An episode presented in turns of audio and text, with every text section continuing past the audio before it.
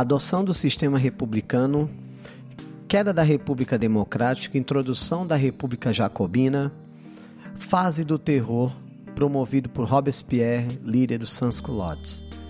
Eu sou o professor Renato Paiva e hoje nós vamos continuar a segunda fase da Revolução Francesa no Aprovação CMS, o podcast do Colégio Maria Estela. Colégio Maria Estela faz de você o melhor. Estela faz de você o melhor.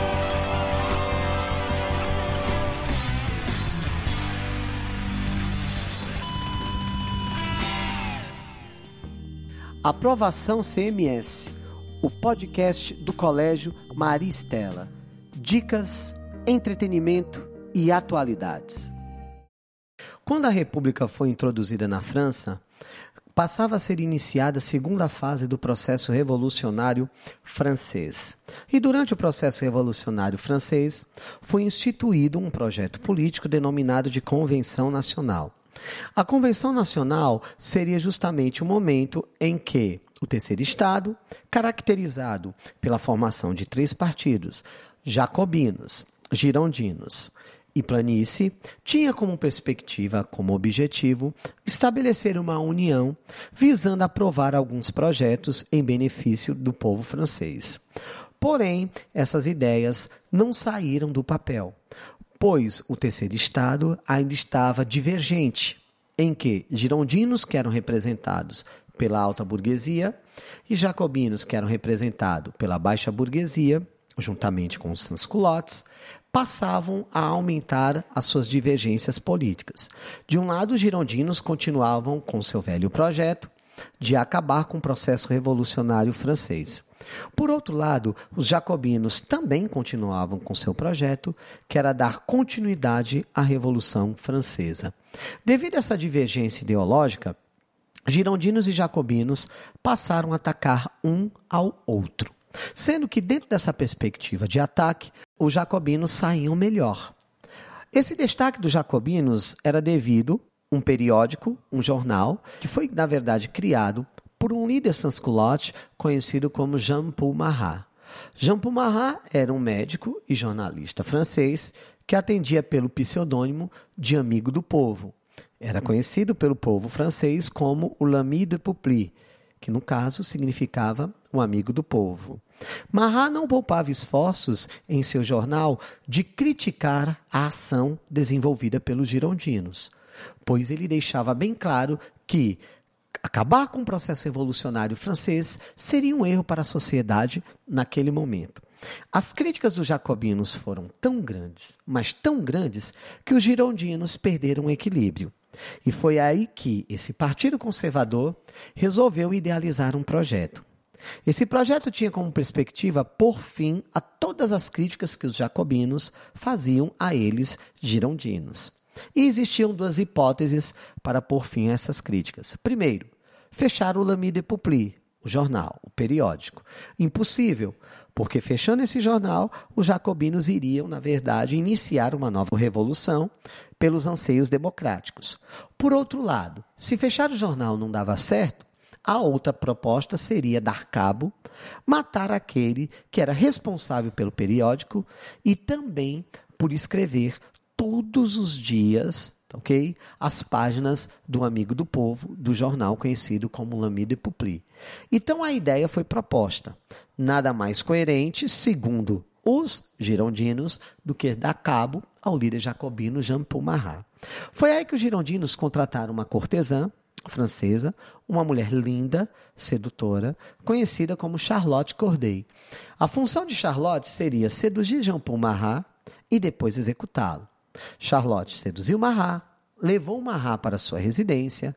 No momento que Marat estava em uma banheira, no caso, em um tacho, é, deitado, escrevendo uma poesia para Charlotte Corday, ela veio por atrás e cravou um punhal em suas costas, dando fim a um dos maiores líderes jacobinos. Quando a morte de Marat foi descoberta, o primeiro que se rebelou contra aquele crime foi Maximilien de Robespierre. Aquele mesmo Robespierre que nós citamos na primeira parte do nosso podcast, em que ele foi responsável, não é, por ir à procura de Luís XVI e Maria Antonieta. Robespierre se revoltou com aquela atitude e instituiu em cada estado francês um órgão chamado de Comitê de Salvação Pública. A proposta do Comitê de Salvação Pública seria perseguir todos os opositores dos jacobinos na França, salientando: não era proibido você ser opositor do jacobino, não era proibido você ser um girondino. Agora, você não poderia criticar abertamente o posicionamento político dos jacobinos na França, pois você era, pelos membros do Comitê da Salvação Pública, capturado, julgado e condenado. A condenação idealizada por Robespierre foi a guilhotina. Nesse momento, o que, que acontecia na França? Uma transformação política brusca. Essa tal república que dava início à segunda fase da Revolução Francesa passava a ser uma república ditatorial conhecida como República Jacobina. Robespierre, que era o líder dos jacobinos e um dos idealizadores da Declaração dos Direitos do Homem e do Cidadão, no início do processo revolucionário francês, ele passou a ser, com todas as letras, um tirano dentro daquela sociedade. Por dia, eram condenados mais de 20 cidadãos que eram contra ao governo de Robespierre, contra o governo jacobino. E todos esses cidadãos eles tinham como, como punição serem guilhotinados em praça pública. Essa morte em massa deu origem a um período na França que ficou conhecido como período ou fase do terror. Um período crítico que não apenas os civis que criticavam os jacobinos eram condenados, pois Robespierre chegou a condenar próprios membros do seu partido. Robespierre chegou a condenar sans-culottes. Quando ele foi criticado por esse posicionamento, ele deixou a condenação dos sans-culottes de lado e passou a exilá-los.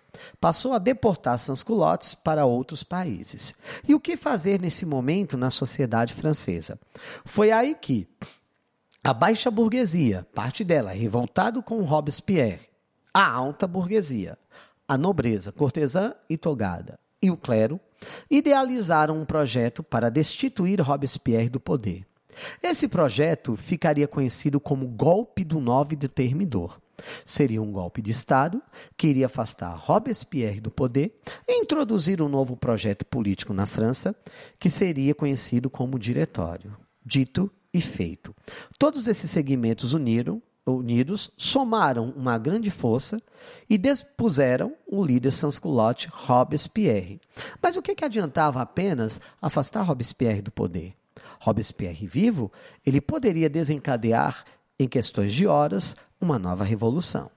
Foi aí que todos esses segmentos, o clero, a nobreza, a alta burguesia e a baixa burguesia, resolveram decapitá-lo. Resolveram condenar Robespierre a guilhotina. Fizeram com que ele provasse do próprio veneno? Aos seus condenados. Robespierre foi guilhotinado, né? Esse golpe do 9 do Termidor foi marcado, ok? Dentro do processo revolucionário francês como final da segunda fase. A segunda fase da Revolução Francesa terminava com o quê? Com o golpe do 9 do Termidor, que afastou e condenou Robespierre da França. A partir desse momento, muitos franceses ficavam indignados. E aí a França, ela ficar, vai ficar com a ausência de um processo político? Não. A França introduziu o diretório. E o que seria o diretório? Um grupo constituído por cinco membros. Esses membros emergiam de classes como clero, nobreza e burguesia. A proposta do diretório seria prevalecer com a República Francesa e conduzir o processo político daquele país, pois a França, embora tendo uma economia regular, passava por sérios problemas políticos, faltava aos franceses unidade cultural e faltava aos franceses discutir sobre cidadania. O diretório seria idealizado por cinco membros, que emergiam das classes que eram nobreza, clero e burguesia. Foi aí que um jornalista, que não seria mais Marat, Marat já teria sido morto, Sans-Culotte, conhecido como Graco Baboff, organizou um movimento oposicionista ao diretório, conhecido como Conspiração dos Iguais. A proposta de Graco Baboff para liberais franceses, para revolucionários franceses, que ainda prevaleciam naquele Estado-nação, era derrubar o diretório e introduzir o sistema socialista na França. Pois, segundo Graco Baboff, o único meio de solucionar todos os problemas na França era adotando o sistema socialista. Baboff uniu forças com seus correligionários e partiu para a luta contra o diretório. O conflito entre diretório e conspiração dos iguais foi duradouro. Durou algum tempo. Mas, embora durando algum tempo, o diretório ele mostrou, por um lado, que era superior à conspiração dos iguais, eles sucumbem a esse movimento, acabando com toda a expectativa de Graco Baboff de implantar o socialismo na França. A partir desse momento, muitos membros do diretório passaram a desconfiar da organização política desse tal governo, pois cinco cabeças pensando ao mesmo tempo não daria certo. E a proposta do diretório um seria, de membros do diretório Bonaparte, seria justamente qual? Iniciar uma nova grande militar na França, que seria general, a fase que conduzia as tropas por uma instituição conhecida como batalhas, consulado. Seria escolhido pela burguesia para fazer seria formado por três membros. Napoleão um aceita o desafio representando com o coração cheio de esperança e outro representando acreditando que poderia fazer algo entre pelo esse... seu povo, pois Napoleão ele adotava consigo alguns ideais de sans-culottes. Era um forte idealizador dos princípios iluministas. E foi o próprio Napoleão Bonaparte, com alguns insatisfeitos com o diretório, que provocaram um golpe conhecido como o golpe do 18 do Brumário.